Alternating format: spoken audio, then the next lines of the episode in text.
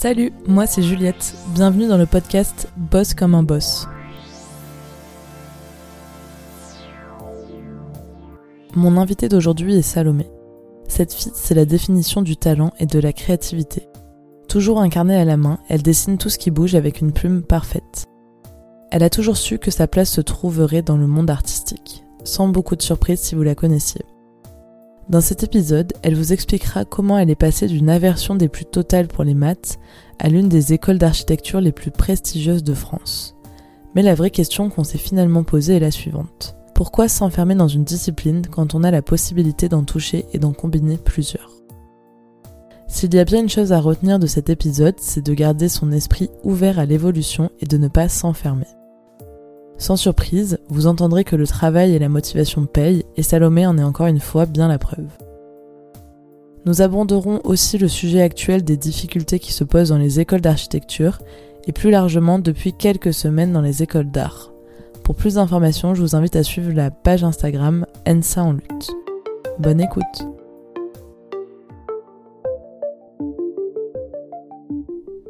Salut Salomé, ça va? Ça va très bien et toi? Ouais, bienvenue sur Boss comme un boss. Merci. Je suis très contente de te recevoir. Pareil. Salomé, on va te demander de te présenter pour euh, introduire un petit peu euh, cet épisode numéro 5. Donc euh, pour ça, tu vas nous donner ton âge, l'endroit où tu as grandi, le métier que tu voulais faire enfant et celui que tu fais aujourd'hui ou celui pour lequel tu te prédestines. Donc je suis Salomé, j'ai 24 ans. Quand j'étais petite, je voulais être espionne. c'était ma, ma, vie de rêve, c'était de d'avoir des gadgets et de devoir me battre contre des méchants. Donc quand j'ai appelé mes parents pour savoir ce que c'était ma vocation euh, plus jeune, et ils m'ont répondu agent secret quoi. je ne suis pas agent secrète aujourd'hui. Je suis en dernière année d'école d'architecture à l'école Paris-Malaquais. Euh, donc je suis euh, normalement destinée à être architecte, mais j'aimerais bien faire autre chose aussi de la scénographie, euh, de l'illustration, de l'architecture. Euh, plein de choses. Plein de choses. C'est un peu pour ça aussi euh, que tu es là aujourd'hui, pour nous ah. raconter tout ça. Stunning On reviendra un peu sur tout ça bah, plutôt vers la fin du coup du, du, podcast que tu nous expliques un petit peu mieux toutes ces, ces, choses diverses et variées que tu aimerais faire. Peut-être espionne un jour, qui sait, tu ne nous le diras déjà, pas. Hein. oui. On ne sait pas. Alors, la première question qui est toujours la même maintenant depuis le début, les auditeurs récurrents vont commencer à le savoir, c'est euh, c'est quoi pour toi la réussite Salomé? Elle m'a fait cogiter cette question. J'ai carrément pris des notes eh ben, sur ma conception de la réussite. Et je sais toujours pas trop comment répondre à cette question parce que je pense que déjà ça dépend trop de du milieu dans lequel tu grandis, de, de qui tu es. Même, je pense que je réponds aujourd'hui, mais je suis sûre que dans 15 jours je vais pas répondre la même chose. Je pense que euh, j'ai été éduquée dans un milieu quand même où on m'a dit que euh, réussir c'était se lever le matin en se disant euh, vous êtes sûr que vous voulez me payer pour faire ça? Enfin, vous êtes sûr que c'est pas moi qui devrais vous payer genre, enfin, que tu sois vraiment motivé à aller faire ce que tu veux. Donc ça c'est, enfin, ça paraît presque évident, mais mais c'est ça le plus important. Après, pour moi, il y a quand même un réussir, c'est savoir se renouveler, je pense. Peut-être parce que je suis plus stimulée par les métiers créatifs. D'être dans la création, c'est aussi réinventer plein de choses ou euh, euh, apporter des choses nouvelles, euh, un peu inédites à chaque fois, peu importe la discipline, peu importe l'échelle, quoi. Il y a aussi une forme de reconnaissance, je pense. Même si ça doit pas être une quête, parce que bon, bah, c'est juste pour satisfaire l'ego, mais juste histoire de, de savoir qu'on te voit, quoi, et qu'on te considère. Bah, surtout, je pense, dans un métier créatif comme celui auquel tu te prédestines, et c'est vrai que bah, dans tes études, tu as bien dû le, le, voir. Ah ouais, ouais. Bah, c'était là, c'était toute, toute la quête pendant toutes ces années. L'architecture, c'est des études qui sont euh, un peu violentes parfois, parce que justement, on est face à des gens qui n'ont pas la même conception des choses que nous, et puis en fait, euh, quand tu sors quelque chose de toi, euh, une forme, une matérialité, une couleur, enfin une architecture, peu importe, tu sors un peu un morceau de toi aussi. Donc quand tu es critiqué, bah c'est normal, tu prends les choses pour toi, quoi. c'est tes idées, c'est tes sensibilités et tout ça. Ouais, et comme tu dis, c'est propre à chacun et ça évolue. C'est ça aussi qui est hyper intéressant. C'est très subjectif. Hein. Il y a des choses qui sont universellement belles et qui plaisent à tout le monde, mais parfois en fait, tu as des références tellement propres à toi que quand tu dois les apposer aux autres, euh, ça, ça, coince. Donc euh, oui, euh, la reconnaissance c'est important, mais ça doit pas être une, une quête quoi. Ça doit être peut-être un résultat au bout d'un moment. Et ça dépend aussi de qui ça vient. Ouais, complètement. Oui, parce que oui, bah, on peut pas plaire à tout le monde. mais oui, plaire aux bonnes personnes, c'est ça qui est important.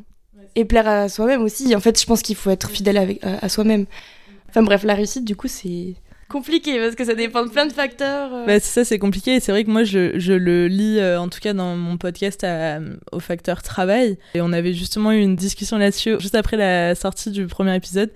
Et ça m'avait fait travailler d'avoir parlé avec toi sur le fait que j'emploie le mot euh, je crois que c'était le mot activité. Tu m'avais dit, enfin, je trouve ça hyper intéressant que tu emploies ce mot-là et pas le mot travail, parce qu'en fait, c'est pas uniquement par son travail qu'on va, qu'on va, qu'on va s'accomplir et, réussir, entre guillemets, sa vie.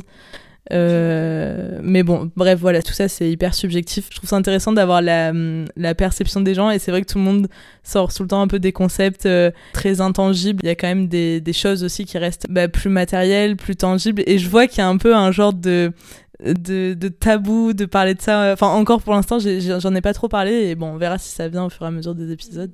Mais c'est la, la, notion même de travail hein, qui est un peu particulière. Le mot travail, euh, il y a un truc un peu laborieux, dans... mais en fait, euh, ça devrait presque être euh, détaché de toute cette charge mentale. Ça me fait penser justement, et je donnerai peut-être le lien sur le Instagram du petit reportage que tu m'as envoyé sur euh, Arte qui est hyper intéressant du fait que euh, le travail on s'éloigne mais que le travail c'est euh, il y a plusieurs sens à ce mot travail. Et nous dans nos sociétés et depuis tellement longtemps en fait ça a été vachement associé au travail la labeur enfin physique la peine aller travailler se faire mal entre guillemets alors que l'objectif comme te disaient tes parents c'est de se dire mais pourquoi c'est pas moi qui vous paye pour faire ce que je fais? Et c'est ouais de kiffer quoi. Et puis si par euh, tous ces podcasts on peut essayer d'en inspirer certains ou d'ouvrir rien que la réflexion la discussion avec certaines personnes enfin moi je trouve que c'est à l'épanouissement et l'épanouissement il peut se passer enfin il peut arriver par le travail et par autre chose mm. par cette notion d'activité qu'elle soit euh, principale ou secondaire. On parle tout le temps d'activité principale comme euh, ben la façon dont on gagne notre vie mais peut-être qu'en fait ton activité principale c'est ce que tu fais à côté qui te procure vraiment satisfaction Bon, on va fermer cette grande parenthèse, mais c'était intéressant de, de, parler de tout ça. On va revenir un petit peu euh, quelques années en arrière, dans ton enfance. Je sais que tu as appelé tes parents, mon Dieu, qu'est-ce que je vais lui raconter à celle-ci Voilà, parle-nous un peu de, bah, de tes parents, la famille dans laquelle tu as grandi, le discours qu'ils avaient quand tu étais plus jeune euh, et, et, ce que toi tu as retenu en fait finalement, puisque c'est ça peut-être qui est le plus important. J'ai grandi à 7, j'ai fait toute ma scolarité dans le public. Euh, primaire, je crois que j'étais assez euh, bonne élève, euh, très calme, pas trop dissipée. Je me rappelle pas particulièrement de la primaire. Pour moi, c'était quand même assez calme. je sais que j'étais vraiment nulle en matière scientifique, en maths et tout ça. J'ai commencé à tricher en cours de maths. Je pense que de là est né un sentiment de syndrome de l'imposteur dont on reparlera peut-être plus tard. Mais sinon, euh, non, ça va, j'étais, je pense que j'étais bonne élève, enfin, j'étais assez tranquille. Je passais toutes mes journées à dessiner, donc... Euh... T'avais quand même un petit côté artistique euh, Peut-être. qui se révélait. Et c'est rigolo parce que dans mes notes, je me suis mis le rapport que t'avais aux maths, puisque je sais que c'est un sujet, et je savais pas trop le placer si je devais le mettre au collège ou bah, au lycée. A commencé en fait, hein. c'était vraiment une phobie, une phobie des maths dès la primaire. Euh, je me rappelle, il faut apprendre les tables de multiplication. Et mes parents, ils font genre, on part euh, faire un, un, trajet en voiture et en fait, on reste dans la voiture et on doit réciter les, on doit réciter les tables de multiplication, quoi. Elle se faisait séquestrer par ses parents. Et vraiment, vraiment, euh, phobie des, des, maths. Ce qui est un comble parce qu'après, bah, du coup, je suis arrivée en architecture, quoi. Mais bon, on y reviendra après. Et non, oui, du coup, très épanouie dans le dessin et dans toutes les pratiques artistiques déjà plus jeune. Puis après, j'ai quand même grandi dans un environnement euh, assez euh, sensible à ça. Mhm. Euh, ma mère, elle est perruquière à l'opéra et au cinéma. Donc il y avait déjà ce rapport aussi au théâtre qui, qui m'intéresse aujourd'hui. Un lieu un peu bizarre entre deux fictions, réalité. Enfin, quand t'es un enfant et que tu vas dans les coulisses, c'est un peu particulier. je pense qu'il y a une sorte de fascination qui est apparue à ce moment-là. Et puis mon père, lui, il travaillait dans, dans le livre au sens large, donc aussi un, un attrait pour la littérature euh, d'une certaine façon. C'est vrai qu'il y a sûrement quelque chose qui, qui s'est passé à ce moment-là. Euh. Donc déjà dès le début, on m'a jamais mis la pression, parce que je sais qu'il y a des enfants qui ont une pression parentale dès le début euh, pour une future profession. On m'a toujours dit que j'avais le droit de faire ce que je voulais. Et j'ai toujours dit à part être espionne, mais j'ai toujours dit que je voulais travailler dans un milieu artistique. Je savais pas comment appeler ça, mais euh, il y avait une sorte de, vocation quand même. Euh, ouais, tu sentais, euh, tu sentais qu'il y avait un truc. Même si je savais pas ce que je voulais faire du tout. Hein. Et ça a été accepté tout de suite. il y avait aucun problème là-dessus. C'est même mes parents qui m'ont poussé à aller aux Beaux Arts aussi parce que dès la dès la primaire, je crois que j'allais aux Beaux Arts à 7 C'était des ateliers en parallèle de, de l'école. Et là, on peut faire une petite référence à Samy. À Samy De l'épisode 1, on l'appellera comme ça ici. avec qui euh, tu suivais ces cours de beaux-arts justement euh, à 7 euh, Déjà, depuis le début. déjà depuis le début. Et juste, désolé, c'est un peu auto-centré ce que je fais dire. Mais j'aime bien en fait dans les podcasts parce que à chaque fois il y a le moment où je rencontre l'invité, enfin dans le pitch. Et nous c'est vrai que ça s'est fait, enfin genre là en fait on se connaissait déjà à ce moment-là Salomé. Genre, ah bah on s'est rencontrés à ce moment-là parce que du coup, euh, moi j'allais souvent à 7 et, euh, et j'ai rencontré Salomé, euh, bah, je pense, ouais, dans ces années-là, 2007, 2008. Ouais. donc ça date quand même. Ouais, ça date. c'est fou, hein. Bah, Toulon 7, c'était pas si loin. Et ouais, c'est clair. Ma petite famille sétoise. Les Sétois d'ailleurs, je sais que vous êtes en force à m'écouter sur ce podcast. Merci, big up. Mais, euh, mais non, mais ouais, du coup, euh, du coup Salomé a 7 dans les années, euh, dans les années primaires qui se prédestine à un métier artistique. et donc Salomé, dans les beaux-arts, est-ce que si on peut juste faire un petit focus là-dessus, il y avait une discipline en particulier qui te plaisait plus que les autres? Est-ce que tu as, senti des influences particulières qui sont nées déjà à ce moment-là, ces premières années artistiques, on va dire? Ben, ça a été très euh, évolutif parce que du coup, j'ai commencé les beaux-arts très jeune et je les ai finis quand j'avais 18 ans, quand je passais le bac. Donc, euh, tu fais pas les mêmes choses quand tu arrives au début et quand tu termines. Euh, quand tu es presque un adulte. Bon, t'es pas un adulte à 18 ans, mais bon. C'est la majorité. Donc, ça a vraiment évolué au fur et à mesure des années. Je me rappelle que de toute façon, c'était des ateliers libres. Donc, il n'y a pas vraiment un programme imposé c'était ça qui était bien. C'était presque plus une façon de, de développer sa propre sensibilité, de s'enrichir de nouvelles références aussi. Et puis c'était aussi euh, tester euh, de nouveaux outils, tester de nouvelles façons de, de comprendre euh, comment est-ce qu'on peut peindre, sculpter, dessiner avec des choses complètement loufoques. Moi je me rappelle d'une professeure, j'anticipe une question parce que je voulais parler d'elle après. Mais elle nous donnait toujours des outils, mais des, des choses mais mais folklorique. Moi, je, pense à Sylvette, mais j'en parlerai, je parlerai d'elle après. Mais parfois, on, on, expérimentait des choses que j'aurais jamais pu expérimenter sans elle. Donc, c'était vraiment une espèce d'outil euh, de créativité inépuisable où on arrivait chaque semaine, on savait pas ce qu'on allait faire, quoi. Une machine à création. Je me rappelle d'une fois où vous aviez fait du tatouage ah, sur des pots de jambon. c'est pas hyper éthique maintenant, on pourrait pas le dire. Oui, j'avoue. Je me tâte à le couper au montage. Non, mais moi, je m'étais dit, mais waouh, ils ont tatoué. On avait fait un stage, euh, parce qu'en parallèle des Beaux-Arts, on était tellement assoiffés de ces moments d'exploration, de convivialité et tout ça, qu'on faisait des stages en plus de ça. Et il y avait un stage où on avait dû tatouer, ouais. On avait appris à tatouer avec une, une artiste, une tatoueuse qui était incroyable. Et j'avais. j'avais pris du coup un morceau de peau de cochon que j'avais que j'avais mis dans une petite boîte et j'avais j'avais tatoué bonne fête maman et je l'avais offert à ma mère pour la fête des mères. Il est resté au, congélateur pendant des mois parce qu'il fallait le laisser au frais. Très bon, très bon souvenir. Merci les enfants. donc euh, si on revient un peu plutôt sur le parcours euh, académique en parallèle de, des beaux-arts que tu vas continuer donc jusqu'au euh, jusqu'à la fin du lycée. Là donc tu rentres au collège, collège Victor Hugo, donc un collège public de 7. Toi aussi t'es un peu espionne, non? Un petit peu, ouais, j'ai mes sources. Comment ça se passe le collège pour toi? J'imagine qu'on commence vraiment à te parler de l'orientation. Comment ça se passe, j'ai envie de dire, ce nouveau prisme un peu vraiment académique, scolaire Je dois faire un choix. Euh, je me suis jamais trop posé la question d'aller en, pro ou quoi. Je savais que j'allais rester dans une filière générale euh, jusqu'au jusqu'au lycée. Euh, vu mon aversion pour les maths, je savais même déjà à l'avance presque que j'allais faire L. Et après, ben quand même, j'étais j'étais pas une mauvaise élève, mais j'étais pas une bonne élève non plus, parce que j'étais pas hyper bonne en français non plus. J'étais bonne en. Elle ne pensait qu'à tatouer des coins de cochon. J'étais bonne en sport et en, et en art plastique. Mais bon, les gens qui sont forts en art plastique et en sport, tu les envoies où? Ouais, j'étais pas, j'étais pas très, très bonne en, en cours. En cours, je me rappelle, enfin ma mère, je me rappelle pas, c'est ma mère qui m'a raconté ça. Elle m'a dit qu'elle avait fait une réunion parents-prof et qu'une de mes profs avait dit ah mais Salomé c'est super et tout, on voit qu'elle est bien dans ses baskets, c'est top. Mais bon, euh, c'est pas ma fille quoi, je m'en fous. Enfin, il faut qu'elle bosse, c'est mon élève quoi. pas hyper bonne, euh, mais bon, j'étais pas perturbatrice non plus, à part en maths où je me, je me faisais virer de cours tout le temps. On avait décidé de faire chier les maths. J'étais un peu perturbatrice en latin, mais bon, en même temps, en latin, quoi. J'allais dire, est-ce que tu avais pris des options Bah, du coup, latin? Euh, je faisais euh, aussi option UNSS, tu sais, de l'aviron. Je faisais de la danse. Sportive, la dame.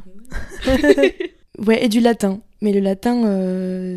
Comme les maths, ça n'allait pas. Il y avait une prof qui m'a qui, m'avait un peu dans le viseur et j'étais nulle en dictée aussi. J'étais, je pense que je suis un peu dyslexique devant toute la classe. Un jour, elle avait, avait rendu les copies. Moi, j'avais zéro à chaque fois, quoi. Moi, j'étais pas surprise. Elle avait dit, vous savez, euh, être dyslexique, c'est pas très grave. Hein. C'est comme être euh, brune aux yeux bleus. Et elle m'avait regardé comme ça. Toute la classe était tournée vers moi. Traumatisme. Du coup, j'étais nulle en français. Brune aux yeux bleus. Ah bah oui, oui, ma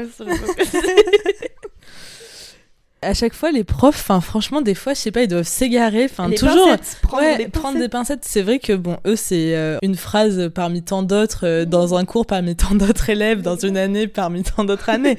Mais euh, tu vois toi ça t'a marqué. Ah, enfin tu vois ce que je veux dire? Et on a tous je pense une phrase d'un prof comme ça où on se dit mais je me, je me disais, mais peut-être que je le suis, ça expliquerait, j'aimerais bien, comme ça au moins ça me donne une légitimité à être une grosse brêle en français, mais mais, euh, mais le dis pas comme ça devant tout le monde. C'est au collège, tu sais, quand on dit euh, ouais, t'es dyslexique, euh, ça y est. Ouais, t'es catégorisé. Donc cette période, si je pouvais un peu résumer, t'avais un peu des affinités ou des appétences qui se dessinaient, mais tu te laissais quand même un petit peu porter par ah, le flot. tu vivais un peu ta, ta vie dans la souciance de l'adolescence. Exactement. à la fin, il y a quand même bien entendu le brevet que tu passes. Ah oui, j'avais zappé. Mémoire sélective, hein, j'ai tout oublié. C'est vrai que j'avoue, les révisions, j'ai pas beaucoup de souvenirs non plus. Zéro souvenir, je sais que je crois que j'ai eu mention assez bien, mais en ayant fait le strict minimum. T'avais vu un, ou une conseillère d'orientation? Non, jamais parce que justement, à chaque fois qu'on me posait la question, je me disais oui, je vais faire un métier artistique. Euh, donc le domaine, enfin, plus vaste tu meurs. Quoi. bon, t'avais, un domaine déjà, c'était pas oui, mal. Voilà. Et puis je pense que ça les fait un peu paniquer. Les, élèves qui disaient un milieu artistique, ils vont pas savoir quoi dire, donc euh, viens pas me voir. c'est pas grave. C'est clair. Donc tu passes ton brevet, tu finis cette période-là, tu passes euh, au lycée. Donc je sais par mes indices et mes infos en, tant qu'espionne moi aussi que tu es rentrée au lycée Paul Valéry à 7, donc un lycée euh, public en filière générale. Mais ma question c'était comment tu as fait ce choix général ou technologique? Parce qu'il y a un bac qui s'appelle le STI2A, Sciences et technologies du design et des arts appliqués. J'ai quelques notes aussi dessus, je pourrais en parler quelques mois après. Euh, pourquoi tu t'es pas dit je pars là-dedans? Tu connaissais déjà? Je connaissais, euh, oui, mais très vaguement. Donc déjà, euh, j'avais pas de modèle autour de moi pour pouvoir savoir comment ça se passait. Et puis, il y en a pas à 7, il y en a pas trop autour de 7. C'est un peu plus loin. Et je pense que mes parents comme moi, je pense qu'au fond, je devais pas me sentir de partir aussitôt. Euh, et puis je me posais pas mille questions non plus, vraiment. c'est tellement plus facile de se laisser porter. Franchement, jusqu'à la fin du lycée, euh, si tu passes euh, les années les unes après les autres sans trop de problèmes de notes, de comportement et tout ça, les questions, elles sont pas hyper profondes tout de suite, quoi. Non, non, non. Parce que justement, en plus, j'étais hyper stimulée par l'activité aux beaux-arts, tout ce que je faisais à côté et tout ça. Donc, j'étais rassasiée de, de toute cette demande. Donc, ouais, ça n'a pas été un besoin.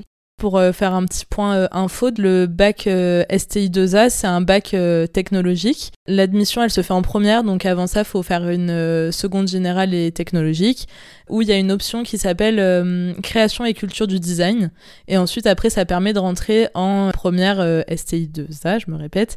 Et donc, il y a 117 lycées qui proposent cette option en France. Et donc, il faut faire euh, une, candidature avec un dossier.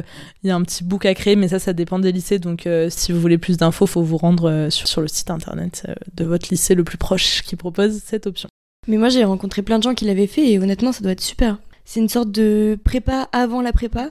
Ça te permet de constituer un portfolio un peu plus solide, d'avoir déjà euh, ben de, beaux documents, de belles photos, de tout ce que tu as pu produire. Tu peux rentrer dans des grandes écoles sans faire une année euh, de passerelle entre ben, ton bac et tes années supérieures. C'est vrai que si sûr de ton orientation euh, dès le lycée enfin dès le collège enfin dès le lycée oui bah, autant partir là-dedans euh, si t'as la possibilité la proximité tout ça. Tu sais que c'est rigolo de Toulon j'étais allée à Antibes aux portes ouvertes du lycée euh, qui proposait cette option et je m'étais carrément renseignée je crois que j'avais même fait le dossier pour rentrer en internat là-bas ah ouais mais pour faire ça? ouais pour faire ça. Ah je savais pas. J'ai pris une toute autre voie mais c'est fou parce que un petit choix ou une petite décision peut vraiment orienter donc voilà, du coup sur le bac euh, STI 2A. Euh, donc toi, euh, pour le coup, donc tu continues donc les beaux-arts, tu arrives dans ce lycée général. Donc là, quels sont tes souvenirs? Les maths, j'imagine que c'est toujours kata.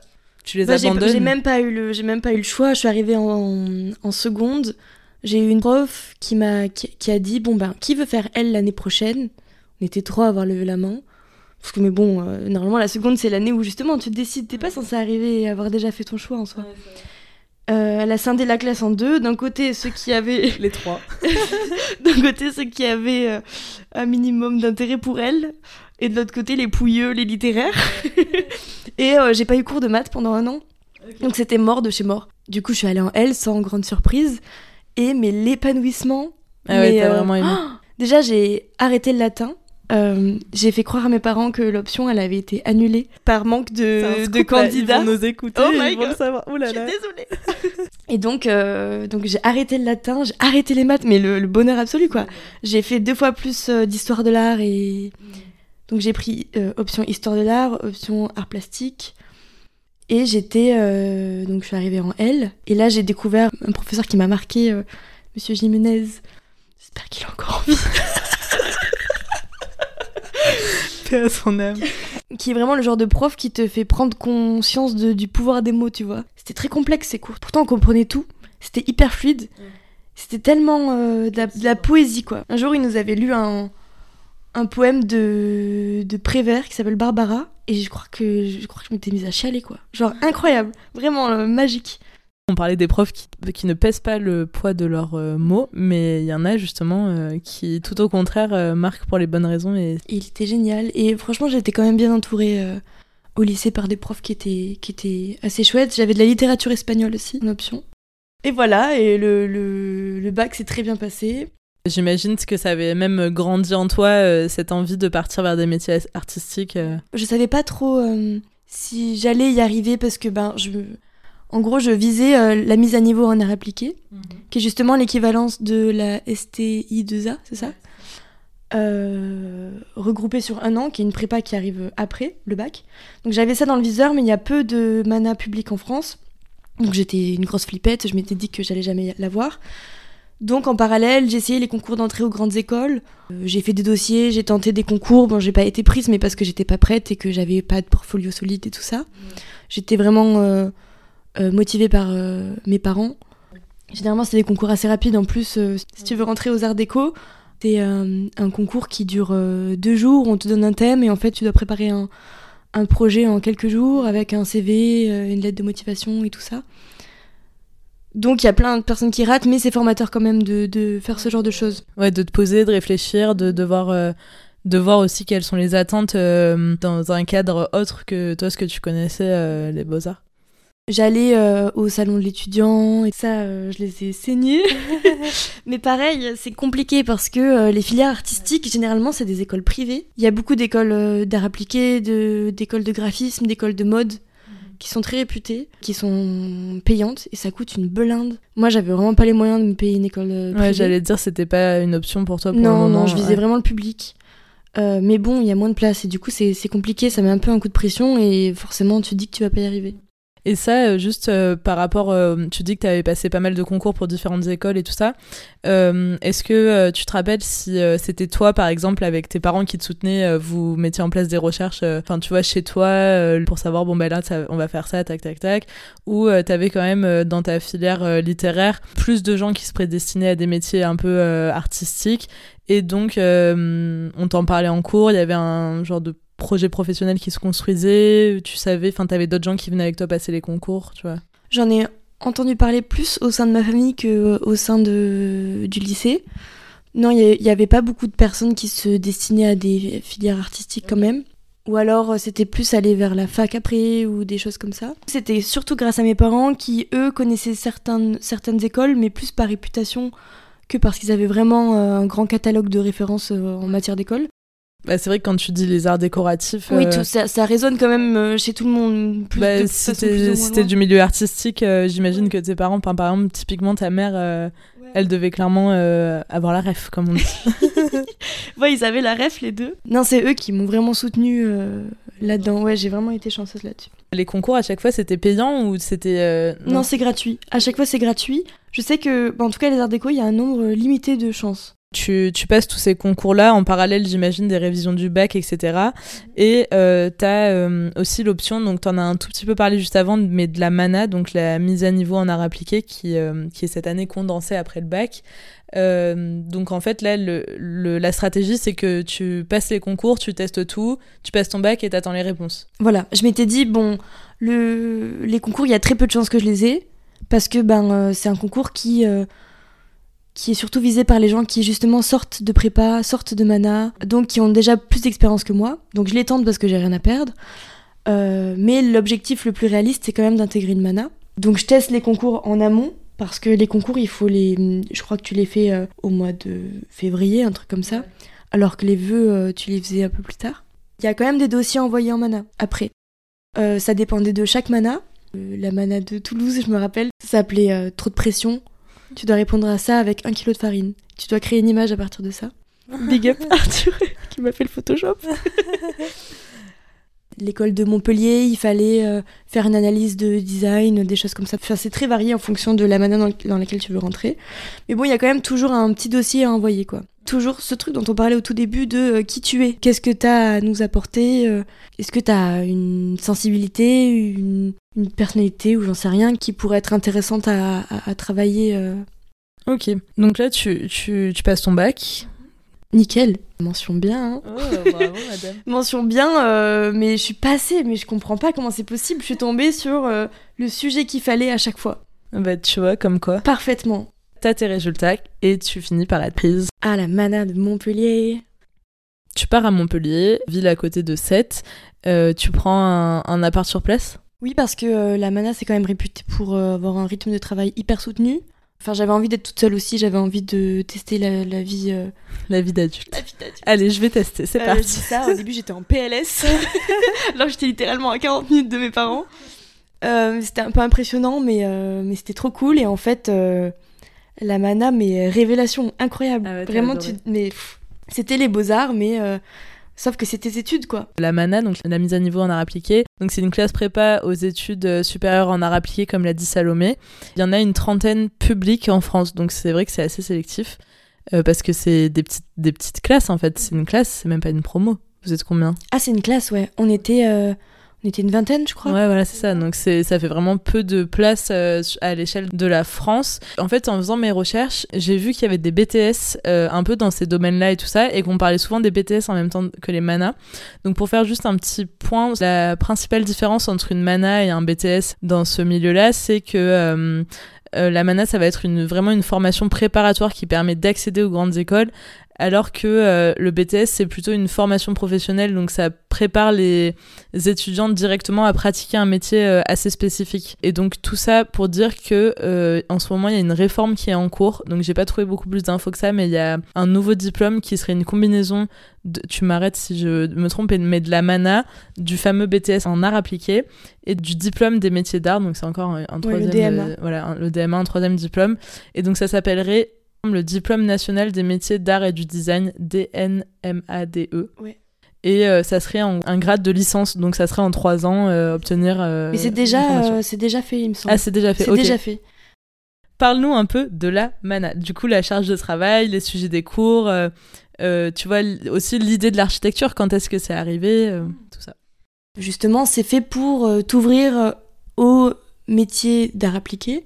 Donc tu touches à tout, tu touches à tous les domaines. Euh, on a autant fait de la peinture que euh, euh, l'échelle du mobilier. On a un petit peu dessiné de l'architecture, mais c'était quand même assez léger. On avait de l'histoire de l'art, on avait de la, science physique pour l'histoire de la photographie. Il y a des maths, il y a des physiques chimie et tout ça, mais appliqué à l'art appliqué. C'est mettre en contexte quelque chose qui était hyper abstrait. et donc les sujets et les projets sont hyper variés. Le rythme était dense. Enfin, j'avais l'impression que le rythme était dense. C'était avant d'entrer C'était en architecture. les doigts dans le nez maintenant. Et puis, euh, c'est des, c'est des travaux en même temps qui sont hyper chronophages. Enfin, on te demande... euh, on te demande euh, de reproduire une photo en peinture, ben en fait tu vas passer une semaine dessus non-stop. C'est toi qui gères, c'est toi qui, c'est toi qui gères ton temps comme tu veux, en fonction de si t'es efficace, perfectionniste ou pas. Puis il y a plein de facteurs qui rentrent en jeu dans le temps que tu vas prendre pour, pour créer ça. C'était assez chronophage, mais c'était, euh, je pense que tout le monde le faisait quand même de bon cœur. Et puis, euh, non, non, il y avait une bonne ambiance, mais c'était une année qui était quand même assez courte, puisque ça commençait donc en septembre euh, et ça devait finir en avril ou Ah mai, oui, un truc comme ça. Ah oui, parce qu'après, Ouais. c'est le moment où tu fais ton dossier. euh, Vu que cette mana, elle est faite exprès pour entrer aux grandes écoles, à partir du moment où le concours des grandes écoles est passé, euh, t'es pas censé être encore là en fait. Mais c'était c'était chouette, on avait appris un peu à utiliser le- les logiciels et tout ça, donc euh, c'est te donner plein d'outils. Bah toi, il y avait déjà plein de trucs que tu connaissais euh, avec euh, les beaux-arts que tu avais fait avant, mais ça devait ouvrir aussi le, le champ sur... Ouais, c'est encore autre chose, ouais. Non, non, c'était c'était super. Et puis en fait, l'architecture est venue très, très, très, très tard. un peu, euh, On français. se surprend encore aujourd'hui de comment est-ce qu'on est arrivé là. En fait, j'ai toujours eu l'idée de la scénographie en tête. Et mon- mes parents m'ont toujours planté cette petite graine dans la tête parce que euh, quand j'étais petite, enfin, j'agencais l'espace, quoi. Tu sais, c'était, tu prenais tes jouets, tu mettais des lumières et tout ça. Et ma mère me disait, ah, mais tiens, tu fais de la scénographie. Je savais pas trop ce que ça voulait dire, mais en tout cas, c'était facile de se reposer sur un mot qui avait l'air assez euh, tangible, quoi. Donc, je savais plus ou moins que j'avais envie d'aller vers cette espèce de notion de scénographie, mais je savais pas trop comment y, accéder. Et en fait, en parlant avec mon professeur et tout ça, il m'a dit bah, pourquoi ne pas aller vers des écoles euh, d'architecture? Lui, c'était un ancien architecte. Donc, déjà, il n'était pas hyper euh, Ouais, objectif. objectif. Et il y a aucun moment tu t'es dit, tiens, euh, je vais peut-être euh, refaire des maths euh, en architecture. Ah non, mais de toute façon, euh, j'ai tenté les concours en me disant ça va jamais passer. Je vais jamais être prise. Jamais de ma vie, je suis prise là-bas. J'étais tellement euh, défaitiste que je me suis dit ah, bon, au pire, je fais mon service civique. je m'engage dans l'armée. je te jure, c'est Je- pas une blague. Je m'étais renseignée et je m'étais dit bon bah au pire, vraiment, vraiment le plan, le plan, je sais pas, euh, D. euh, c'est de c'est d'aller je sais pas moi aller dans un truc qui n'a rien à voir donc l'architecture c'est venu mais presque comme un truc en mode bon bah voilà apparemment pour faire de la scénographie il faut savoir agencer l'espace euh, comprendre comment on le dessine avoir des références et une conception euh, une sensibilité euh, liée au dessin de notre environnement. Bon ben ok on va ten- tenter l'architecture alors oui, apparemment il y a des passerelles possibles quoi mais c'était très flou encore. Et Il y, en a- il y en avait d'autres dans, la, dans ta classe qui, qui, qui voulaient prendre la même passerelle que toi ou... Euh, pour faire de la scénographie, je crois qu'il n'y en avait pas beaucoup qui voulaient faire de la scénographie. J'étais plutôt dans une, une classe où euh, les gens étaient orientés vers euh, l'illustration ou le, les, le design euh, média imprimé, des choses comme ça, dans l'animation aussi. Donc plus dans le dessin, l'illustration. Architecture, je me rappelle pas. Je crois pas qu'il y ait eu de gens. Ouais, t'avais pas trop de... Moi, en plus, j'étais, j'avais pas envie d'être toute seule. Ouais, quoi. c'est Je me suis dit, mais dans quoi je m'embarque Pas trop envie. Mais bon, euh, in fine, tu passes les concours et, et donc là, c'était quoi les choix qui s'ouvraient à toi? Ben, on savait qu'on voulait quand même tous un peu aller à Paris. Parce que bah, on avait été influencés par euh, toutes les références parisiennes. Bah, les grandes écoles, elles sont à Paris. Quand j'ai dû faire mes choix d'école d'architecture, j'ai mis celle de Montpellier parce que c'était à côté. J'ai mis celle de Bordeaux parce que, je sais pas, euh, je sais pas, Pourquoi pas pourquoi pas, il y avait une bonne réputation. euh, donc, euh, donc pourquoi pas. Et puis j'en avais mis à Paris parce que justement c'était euh, c'était celle qui The était place to be. The place to be. J'en avais mis trois, je crois. Et j'avais mis mon école en première parce que apparemment la, réputation c'était que c'était l'école un peu artistique parce qu'elle est située dans les beaux-arts de Paris. Et euh, finalement, je suis convoquée aux entretiens. Tu dois envoyer juste le relevé de notes. Et puis après, si ton relevé les intéressait, t'étais convoqué. Euh, les entretiens étaient hyper différents, pareil, en fonction des écoles. Je suis convoquée à Malaquais. Incroyable. Et euh, l'épreuve à Malaquais, c'était qu'il fallait ramener une image, un outil et trois livres qui nous avaient influencés dans notre vie. Donc j'avais ramené euh, une image de Werner Pantone, une installation qu'il avait fait que j'aimais bien. Euh, mon outil c'était des Lego. j'avais ramené des Lego et trois livres. J'avais ramené un, truc du Corbusier. Une grosse pigeonne a ramené des livres de, de, de Corbusier. J'avais ramené un livre de Patti Smith et j'avais ramené Les Trois Brigands. C'est un livre pour enfants. Et t'avais réussi à en faire quelque chose de tout ça. Et j'avais réussi à en faire quelque chose. À la fin de l'entretien, j'étais passée avec le directeur euh, de l'époque. C'était hyper intimidant. C'était sur une grande table en verre. Mm. Tu vois, quand je mettais mes Legos, ça, ça résonnait et tout. C'était hyper froid comme ambiance. Ça s'était très bien passé. À la fin de l'entretien, il m'avait serré la main. Il m'avait dit Vous avez un plan de logement sur Paris? Trop bien. T'avais passé euh, les entretiens pour les écoles auxquelles t'avais postulé. Eux, donc, t'ont donné une réponse favorable. T'as as eu d'autres réponses favorables ou quand t'as eu celle-là, tu t'es dit Allez, go, c'est ça bah, C'était mon premier choix. Donc, tu sais, euh, avant, tu devais te remettre sur APB. Ouais, ça s'appelait APB. Ouais, c'est Parcoursup maintenant. Et en fait, oui, c'est ça. En gros, tu avais fait des vœux, du coup, euh, une première fois au lycée et une deuxième fois. En fait, quand, quand on fait des prépas, des trucs comme ça, on peut réouvrir euh, son compte euh, bah, les années d'après pour repostuler. Parce qu'il y a plein de personnes qui rentrent directement en école d'architecture après leur bac. Il y a même plus de personnes qui font ça que de personnes qui font. Une mise à niveau, un truc, ouais, une année. En vrai, ils prennent tous les profils, surtout à Malaké. Il y a des gens de tous les horizons. C'est une école qui est hyper riche pour pour ça. Et euh, non, ouais, donc c'était mon premier vœu et j'ai été prise. Et du coup, après, euh, s'en est suivi la question de comment on va payer un loyer à Paris ça. Donc j'ai trimé pendant tout l'été dans un restaurant euh, pour me faire de la thune et, et financer l'arrivée sur Paris. Tu intègres cette fameuse école nationale supérieure d'architecture qui fait partie d'un réseau de 20 écoles en France j'ai appris l'école euh, de Paris-Malaquais, surtout l'école nationale des beaux-arts, donc qui... Euh, après j'ai pas trop compris comment c'était euh, organisé l'une avec l'autre. En gros c'est un un grand site qui est à Saint-Germain-des-Prés. Il y a l'école des beaux-arts et à côté l'école d'architecture. Mais il y a plein de parties communes qui se croisent. Il y a quelques cours, collaborations en commun, même si c'est encore un peu frileux. Je pense que ça va s'intensifier dans les années qui vont venir. Parce que c'est vrai que cette école des beaux-arts euh, de Paris, elle est vraiment hyper connue et elle est même dans le top 100 des meilleures écoles d'art du monde. Oh Tu vois? Donc comme quoi. comme quoi rien du tout. Euh, donc... Euh, donc l'école de Paris-Malaquais, on dit d'elle que c'est une des plus prestigieuses écoles d'architecture en France ce pourquoi elle est connue. Et moi, j'avais cette vision-là aussi avant euh, bah, d'en parler plus spécifiquement avec toi. C'était déjà qu'il y avait ce côté beaux-arts qui, de l'extérieur, paraît quand même beaucoup plus prépondérant. On dit de cette école aussi que vous êtes plutôt formé à une approche euh, pluridisciplinaire de l'architecture et de l'urbanisme en l'associant à d'autres euh, disciplines comme, je sais pas moi, la, philo, des trucs comme ça. Complètement, complètement. Cet attrait, oui, à la philosophie, à la théorie de l'architecture en fait. Et oui, après, il y a plein de il y a plein d'options différentes qui te font euh, croiser les disciplines, que ce soit le design ou la scénographie. On est quand même, même si on va me lancer la pierre euh, si je dis ça, on est moins ingénieur que euh, dans d'autres écoles. On est plus dans la théorie. Ce qu'on te demande d'explorer, c'est presque plus le concept, c'est presque plus l'idée que tu veux véhiculer. Ce qui est hyper intéressant aussi. Ce qui est hein. passionnant, c'est passionnant, c'est génial. Il y a, il y a beaucoup de, de thésards à l'école, il y a, il y a beaucoup de départements de, de recherche pour les doctorants aussi. Donc, euh, c'est, enfin, moi, en tout cas, je me retrouve plus dans cette euh, vision de l'architecture. C'est ce que j'allais dire. C'est peut-être, euh, au final, t'es peut-être bien tombé et, et, ça te correspond vraiment beaucoup plus qu'à un aspect beaucoup plus technique ou, ou ben, matheux, enfin, scientifique. Mais c'est ça qui est passionnant dans l'architecture, que je voyais pas au début, justement, quand j'y suis rentrée. C'est qu'en fait, il y a autant de façons de faire de l'architecture qu'il y a d'architectes.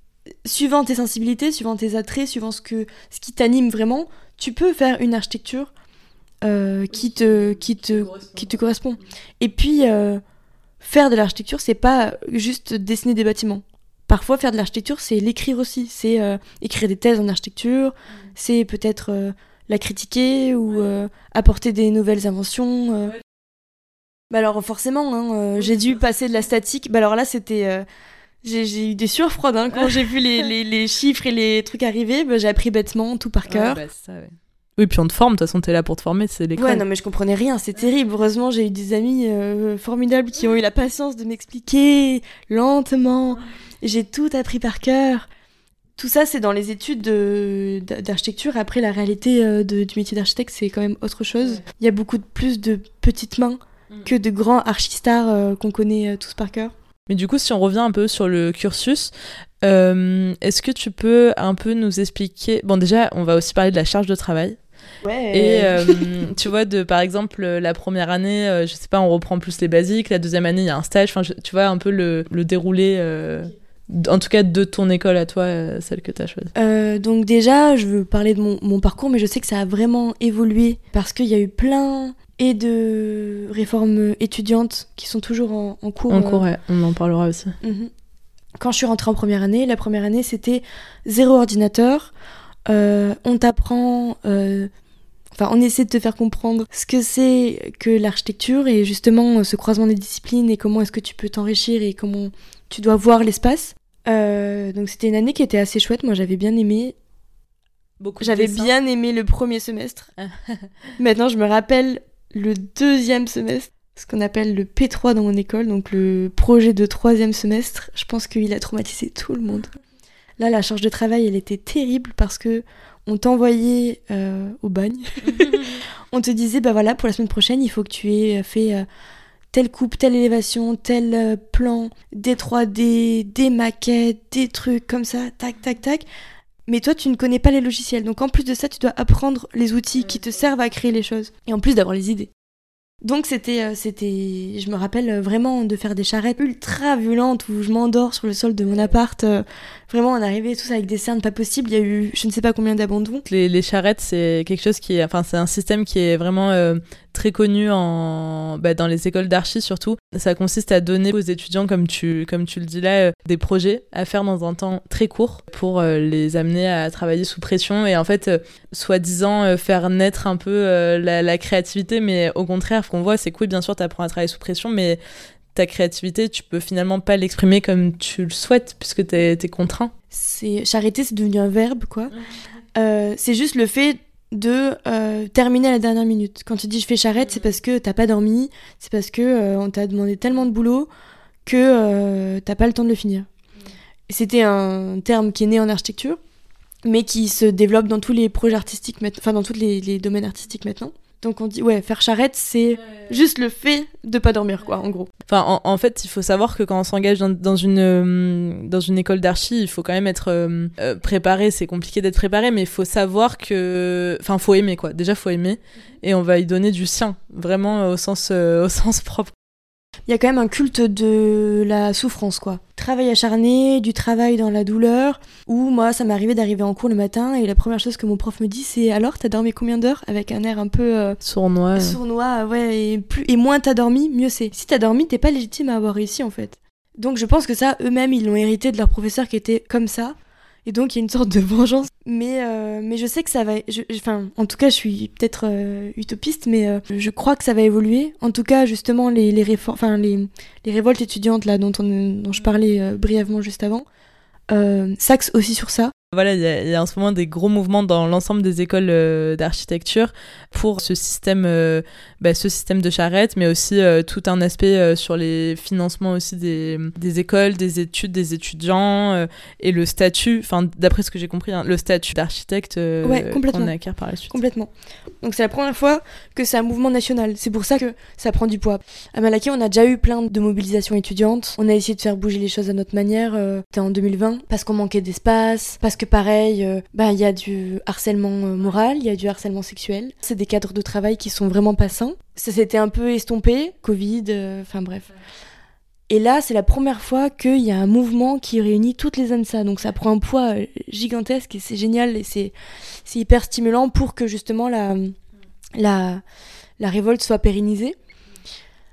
Et oui, c'est ça, c'est euh, la condition étudiante, mais la condition des professeurs aussi, qui sont euh, sous-payés, il n'y a pas assez de professeurs dans les écoles, euh, c'est des statuts qui sont pas du tout sécurisés. C'est l'état des locaux, c'est l'état des santé mentales, les conditions de travail, c'est une question budgétaire parce qu'en fait, là, moi j'étais pas du tout au courant avant que ces révoltes mettent ça en lumière, mais un étudiant en architecture avait moins de subventions qu'un collégien. Alors qu'en fait, c'est des études qui demandent un fric, mais énorme. Entre les impressions, le budget que tu mets dans tes maquettes. C'est ce que j'allais dire, rien que les maquettes, le, le, la quantité euh, de carton plume que tu as Des cartons, ça coûte une blinde. Et puis après, bah, t'arrives le jour où tu présentes ça à ton prof, il te, il te dégomme ta maquette. T'as tes 70 balles de carton qui s'en vont. Et ça soit dessus. La dernière fois, j'ai eu un rendu. Euh, on a passé 4 jours à faire la maquette. Le prof, il a mis sa tasse de café sur la maquette. Genre, ils en ont rien à foutre. Et quand, quand je lui ai dit, bah non, non, vous pouvez pas faire ça, il avait l'air outré. bref. Donc, oui, oui, c'est des, des, mobilisations qui sont hyper importantes, euh, qui sont quand même un petit peu entendues parce que là. Ouais, il y a la ministre euh, qui a répondu. En disant euh, qu'elle avait débloqué euh, une enveloppe de 3 euh, millions d'euros consacrée à la vie des étudiants en architecture. Mais d'après ce que j'ai compris, c'est c'est un début, mais c'est encore bien trop loin du résultat escompté. C'est déjà, déjà bien. Il y a aussi apparemment une reconsidération du statut professeur, mm. donc ça c'est très important aussi. Prochainement, il y a des AG qui sont organisés à des assemblées générales qui sont organisées à l'école pour bah, savoir comment est-ce qu'on on investit euh, ces 3 millions d'euros. Après, je sais que. Enfin, je sais. J'ai lu parce que je, je sais rien du tout euh, sur ce sujet-là. mais, d'où C'est mon côté espion. J'ai lu qu'il euh, y avait déjà eu un plan d'action qui avait été publié en mars 2022. Et en fait, il y a un des sujets cet aspect-là des charrettes qui met en péril la vie et la, la stabilité euh, mentale des, ah non, mais étudiants. Le gouvernement est obligé de s'emparer, euh, je sais pas combien d'étudiants ça représente, c'est 20 écoles. On te prévient en amont quand tu vas rentrer en architecture que ça va être compliqué, mais je pense que tu peux pas te rendre compte que ça va être aussi compliqué et aussi ingrat parce que vraiment il y a des professeurs qui nous parlent comme de la merde, c'est des rythmes qui sont très denses, il y a des, des, gens qui sont obligés de prendre des trucs hein, pour tenir, après, l'idée, c'est pas de vous dégoûter des études d'architecture, euh, les auditeurs, mais c'est euh, déjà de sensibiliser sur, sur le sujet, d'ouvrir euh, la parole. Si c'est vraiment quelque chose qui vous plaît, il faut pas hésiter à y aller. Enfin, même si c'est pas une raison, mais les autres sont aussi passés par là. Et Salomé, tu vas peut-être être la première à le dire, mais ça renforce euh, les liens aussi euh, que tu peux avoir avec les gens de ta promo qui deviennent bah, tes amis euh, pour toujours, quoi. Ah ouais, complètement. Et c'est quand même des projets artistiques qui sont, qui peuvent être surtout dans votre école revalorisés derrière en fonction de pour qui, pourquoi tu le fais pas tout bien sûr mais euh, mais il y a cet aspect là euh, qui est aussi euh, intéressant pour contrebalancer aussi ce côté non non mais vraiment on, on, dit ça parce que c'est très important que que la santé mentale soit devienne une priorité. Mais c'est passionnant comme étude. C'est génial parce que l'architecture est partout et ça te fait mais j'ai l'impression que j'ai des nouveaux outils pour voir le monde tu vois. Je sais pas ce qui vaut le plus est-ce qu'il faut trimer un max mais étudier des choses passionnantes ou, ou non. en tout cas, il faut trouver le juste milieu il faut pas tout accepter il y a des choses qui sont inacceptables et quand ça euh, rentre dans l'ordre de l'inacceptable, il faut en parler et dénoncer. À côté de ça, euh, c'est malheureusement pour l'instant la mauvaise contrepartie à, à, payer pour faire ces études-là et comme le dit Salomé, il y a un mouvement national qui est en cours, qui prend de l'ampleur et je vous invite vraiment tous, même si c'est pas votre domaine, même si c'est pas votre sujet, à vous intéresser à ça parce que c'est hyper intéressant. Rien que euh, sur Instagram, quasiment chaque école, j'ai vu, a fait sa propre page de lutte. Il y a eu des manifestations quand même assez bah, il y a plein d'AG, il y, a beaucoup d'ateliers euh, alternatifs qui sont mis en place aussi pour essayer de comprendre comment est-ce qu'on peut euh, véhiculer nos idées euh, autrement que juste en, ayant, en allant manifester. oui, il y a une page qui s'appelle ENSA en lutte qui répertorie toutes les organisations de toutes les ENSA de France. Et puis même, c'est important parce que ça concerne les écoles d'architecture, mais ça s'étend même aux écoles d'art. Après, euh, moi, je suis pas une experte dans ce domaine-là, mais euh, les écoles d'art et les étudiants en école d'art, ils sont souvent dans des, enfin, ils ont souvent des situations hyper précaires. Et euh, c'est des, bon, les ENSA, il y en a dans plusieurs villes, mais c'est souvent dans des grandes villes. Voir les écoles d'art, elles sont à Paris, et en fait, combiner bah, des études d'art qui sont hyper prenantes avec ces fameux systèmes de charrette, mais outre le système de charrette, bah, tout, tout ce que ça implique derrière, plus se financer une vie à Paris, ouais, ça met en précarité un, certain nombre d'étudiants. Donc ouais, il y a pas mal d'autres étudiants qui se lient et qui se joignent à cette cause-là, et c'est vrai que ça prend de l'ampleur, donc on espère que leurs euh, voix, que vos voix seront entendues, respectées. Mais on n'essaie pas de vous dégoûter, parce qu'on a besoin d'architectes. c'est quand même l'industrie la plus euh, polluante de, de, de, la Terre. D'où l'intérêt de, faire venir de, nouvelles personnes qui ont une vision plus responsable. De toute façon, c'est has-been le béton. non, mais donc c'est pour ça que c'est important les nouveaux architectes avec une vision plus fraîche. Mais alors, parle-nous du cursus. Donc là, tu rentres, donc ta première année, tu pas d'ordi, rien. Donc est-ce que tu arrives à travailler à côté ou euh, c'est euh, complexe? Non, non, la première année, impossible de travailler à côté. Je fais quelques petits babysitting de temps en temps, mais euh, toute la licence, c'est quand même assez violent comme rythme, à part la, troisième, année. Première et deuxième année, à aucun moment tu fais un stage, même un stage d'observation Si, si, j'ai fait un stage l'été de la deuxième année euh, dans un atelier d'architecture à Paris qui s'appelle euh, Atelier COS, qui est euh, spécialisé dans l'architecture de luxe. C'est juste que c'est pas les échelles de projet, les, les, hôtels à Courchevel, c'est passionnant de voir comment ça se, ça se conçoit mais c'est pas ce qui me ouais c'est pas ton truc. Non c'est pas les mais bon c'est bien de le voir et mais c'est bien de le voir et c'était quand même très formateur T'as pas de bourse ou de trucs comme ça pour le J'ai pas de, de bourse, j'ai le droit à la CAF quand même pour m'aider dans mon loyer. Je fais euh, beaucoup de babysitting, mes parents m'aident un peu pour payer mon loyer quand même. Et l'été, à chaque fois, je rentre à 7 du coup. Et pendant deux mois, je bosse euh, non-stop. Genre vraiment non-stop, il n'y a pas de jour de congé. 60 jours. Et donc là, la fameuse année à l'étranger. La troisième année en école d'architecture, euh, on part, hors Covid bien sûr. Tu dois faire des vœux, c'est comment ça se passe? Ouais, ouais, je devais faire euh, cinq euh, choix. Je me rappelle que c'était complètement hétéroclite. Enfin, je veux dire, il y avait aucun sens, aucun sens. J'avais mis Athènes, Barcelone, Istanbul, Mexico et j'avais mis Buenos Aires. Et donc, et elle a été mon premier choix en Argentine. Donc elle part en Argentine. Bah je suis partie. Euh, c'est le, les saisons sont inversées là-bas, donc euh, le rythme scolaire aussi. Donc je suis partie en juillet. J'ai directement pris les cours. J'étais en vacances d'été au mois de octobre ah ou novembre, tu vois. Enfin, c'était complètement décalé quoi. Les cours, c'était intéressant, c'était quand même euh, peut-être plus cool que les deux années que tu venais de vivre. Ouais, dépaysement total, je suis arrivée, tu choisis tes cours, c'est une grande faculté qui s'appelle la FADou et qui est un mélange de plein de disciplines d'art appliqué. Donc l'école d'architecture est dans cette énorme université. Donc j'avais ben, un projet d'architecture bien sûr, mais j'avais aussi euh, des cours de photo, des cours de design de mobilité réduite. Enfin bref, c'était concevoir l'espace pour les personnes qui ont des mobilités réduites quoi. J'avais des cours d'histoire, de l'art. Enfin bref, c'était hyper varié et hyper enrichissant.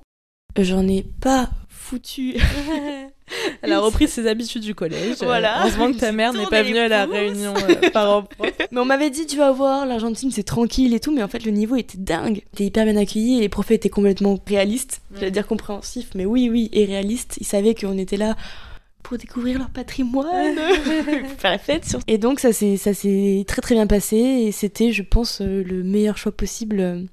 J'ai plus voyagé que je ne suis allée en, en cours. Mais bon, c'est le jeu, c'est t'as bien fait. Et t'aurais eu tort de pas le faire. Très formateur sur plein de points, tant personnellement que, que plus euh, dans le cadre des scolairement aussi, parce que voir aussi comment on fait l'architecture euh, ailleurs. Top. Et donc là, tu es interrompu cette année-là non, en fait, je, je, suis rentrée pile euh, avant. C'était prévu, je devais faire deux Erasmus en fait. Je devais faire un Erasmus à Buenos Aires et un deuxième plus tard à Istanbul. C'est celui-là qui a été annulé. Donc je suis rentrée, mais et, un mois après, même pas, on était euh, donc je suis passée entre les gouttes, euh, vraiment. Euh. Là, tu commences ton master. Est-ce que tu choisis des spécialités ou Il n'y a pas de, spécialité dans mon école. C'est juste qu'on choisit des options où on peut choisir ses, ses, projets aussi.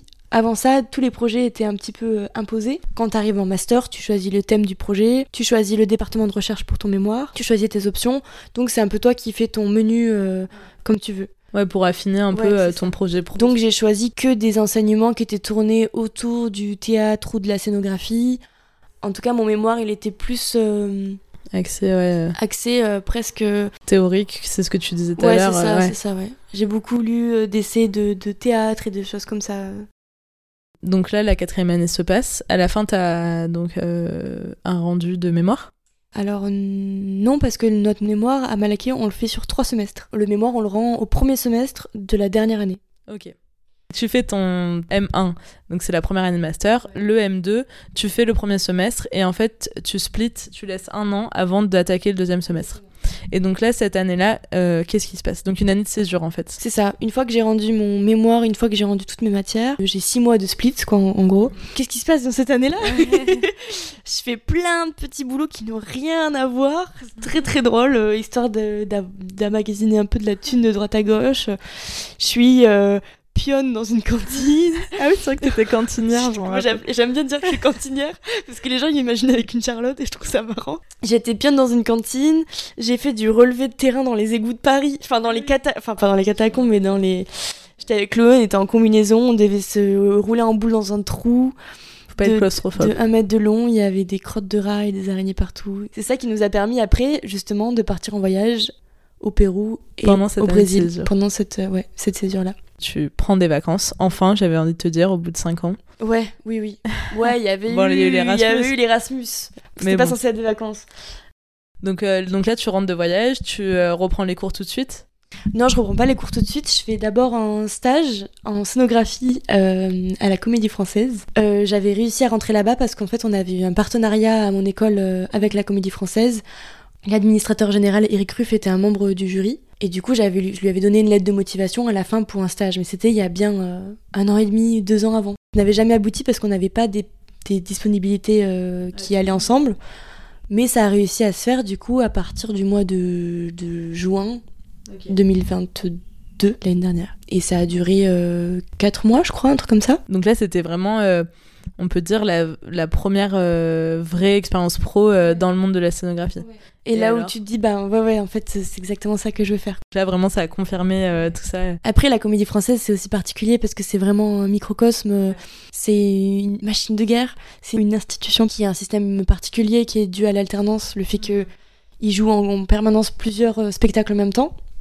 Donc, ça, c'est un rythme très soutenu, mais c'était passionnant et j'ai divisé mon travail entre euh, la salle de répétition avec le metteur en scène et tout ça. Et les ateliers de décor euh, en banlieue où du coup tu mets la main à la pâte. Le juste milieu parfait quoi entre le jeu et la création des décors. Enfin c'est donc t'as adoré. J'ai adoré. Et après j'ai enchaîné avec un autre stage au théâtre des quartiers d'Ivry où là j'étais euh, assistante à la scénographie. Donc c'était c'était c'était génial. J'ai fait deux stages très formateurs. Des belles maisons. Ouais ouais de belles maisons avec des échelles de, de projets qui sont différents des, des équipes qui sont différentes histoire de voir comment, euh, enfin la complexité du, monde du théâtre en fait, parce que euh, ça se répète jamais, ça se renouvelle tout le temps. Mais ça t'a donné un beau panorama euh, de, de, tout ça, quoi. Ouais, ouais. Donc super. Donc là, du coup, ça c'était vraiment là, juste avant de reprendre l'école, en fait. Et après, bah, j'ai repris en octobre, là. Octobre jusqu'à aujourd'hui, en mai. Et depuis, je suis dans le tunnel sans fin du diplôme d'architecture. que tu vas passer que je passe euh, fin juin, euh, début juillet. On n'est pas, on sait pas encore quand, quand, on est convoqué. Donc il te reste un petit mois euh, devant toi. C'est passionnant, c'est éreintant. T'as le droit de parler de ton sujet ou c'est confidentiel? Non, non, j'ai le droit de parler de mon sujet. Je, je, fais mon sujet avec, avec mon, mon âme sœur d'architecture et pas que d'architecture, Chloé. on en a parlé déjà un petit peu. Et on travaille sur un site à, à 7 Surprise Je peux le résumer, en gros c'est un site qui est euh, normalement interdit d'accès parce que c'est une ancienne digue qui est au large de la ville, qui a été une ancienne prison, un ancien lazaret. Euh. Aujourd'hui les Cétois y vont pour euh, faire le pique-nique du dimanche quoi. Mais normalement c'est interdit d'accès. Et nous on travaille sur une, une sorte d'ode à la désobéissance, sur comment est-ce qu'on peut légitimer euh, la présence du pique-nique du dimanche, littéralement c'est ça, par une installation ponctuelle sur ce site. On travaille sur la question de la ruine, sur la question de l'obsolescence, de la montée des eaux, des coutumes euh, vernaculaires, euh, de l'anthropologie, de... C'est beau de, revenir aussi à ses racines comme ça. Complètement. et on en parlait justement avant. Tu sens qu'il y a un lieu qui va être intéressant à analyser, mais il faut sortir d'une sorte de fascination de l'enfance. Là, c'est un lieu que j'ai expérimenté beaucoup étant plus jeune. C'était comment est-ce qu'on peut euh, sortir de cet œil naïf pour l'analyser sous un prisme architectural? De m'imaginer vous vous regarder le paysage euh, avec votre œil. En fait ça me fascine tu vois c'est trop bien. et surtout de voir parce que moi je vois des trucs comme ça enfin c'est dans ma tête tu vois. J'imagine que là il y a un truc qui est pas droit et que ça veut dire quelque chose. Mais toi tu dois vraiment enfin moi je vous imagine vraiment voir le truc euh, tu vois machin. Enfin je sais pas c'est pas c'est pas un pouvoir magique non plus je pense que tout le monde peut y arriver. mais non mais, mais oui c'est c'est voir les, les, choses qui sont un peu immatérielles aussi. Euh, c'est la question de la lumière, de la matérialité, du vide, du plein, mm. Euh, des, des, formes et des. Ah non, mais je te jure, moi ça me fascine de, de vous imaginer voir des trucs que, enfin, entre guillemets, nous, le commandé mortel, on peut pas voir. C'est pareil, mais ça, c'est dans. Je pense que c'est commun dans toutes les, dans toutes les disciplines. oui, oui, non, mais oui, un médecin, il va voir le corps humain comme moi, je vais jamais le voir. Genre. Non, c'est clair. Non, mais c'est vrai que c'est euh, facile. Enfin, moi, je trouve ça fascinant.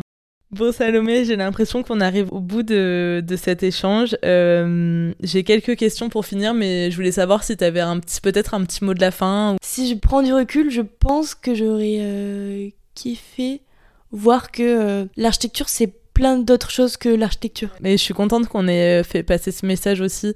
J'espère que euh, c'est ce que retiendront les gens et pas que le côté, euh, comme on a parlé, peut-être qui a fait peur euh, de la charrette et tout ça, mais ce côté, ben, l'architecture, c'est pas juste ce qu'on peut imaginer, tirer des plans, faire des maquettes et construire des maisons, entre guillemets. C'est bien plus large. Ça peut être bien plus épanouissant euh, pour euh, quelqu'un qui a peur d'aller en architecture à cause des maths, de montrer qu'il y a autre chose, faut aller plus loin que ces a priori là. Carrément. Et à la fois, c'est aussi bien de parler pour dénoncer, on dénoncera jamais assez quand il y a des formes d'oppression, on sait bien en parler. Complètement. Donc merci de donner la parole aux oppressés. bah écoute, avec grand plaisir. Donc finissons. Écoute, je m'étais dit que j'allais un peu changer les questions de la fin pour euh, donner un peu Oh euh, de piment à nos auditeurs. Mais euh, malheureusement, vu que tu es une espionne, tu as déjà répondu. tu as dû trouver mes notes. En fait, tu as répondu à, à, la question que je voulais te poser en premier, mais bon, c'est pas grave, je vais quand même la dire. si t'étais pas partie dans, le, dans les métiers d'art, qu'est-ce que tu penses que tu aurais fait? C'est pas très français ce que j'ai dit. Non, non, mais on a tout à fait compris. je pense que ce qui me m'anime le plus, c'est euh, les voyages. Je sais pas, découvrir d'autres cultures, d'autres paysages, le sentiment de dépaysement, l'adrénaline de t'arrives, tu sais pas où t'es, franchement, c'est le meilleur sentiment.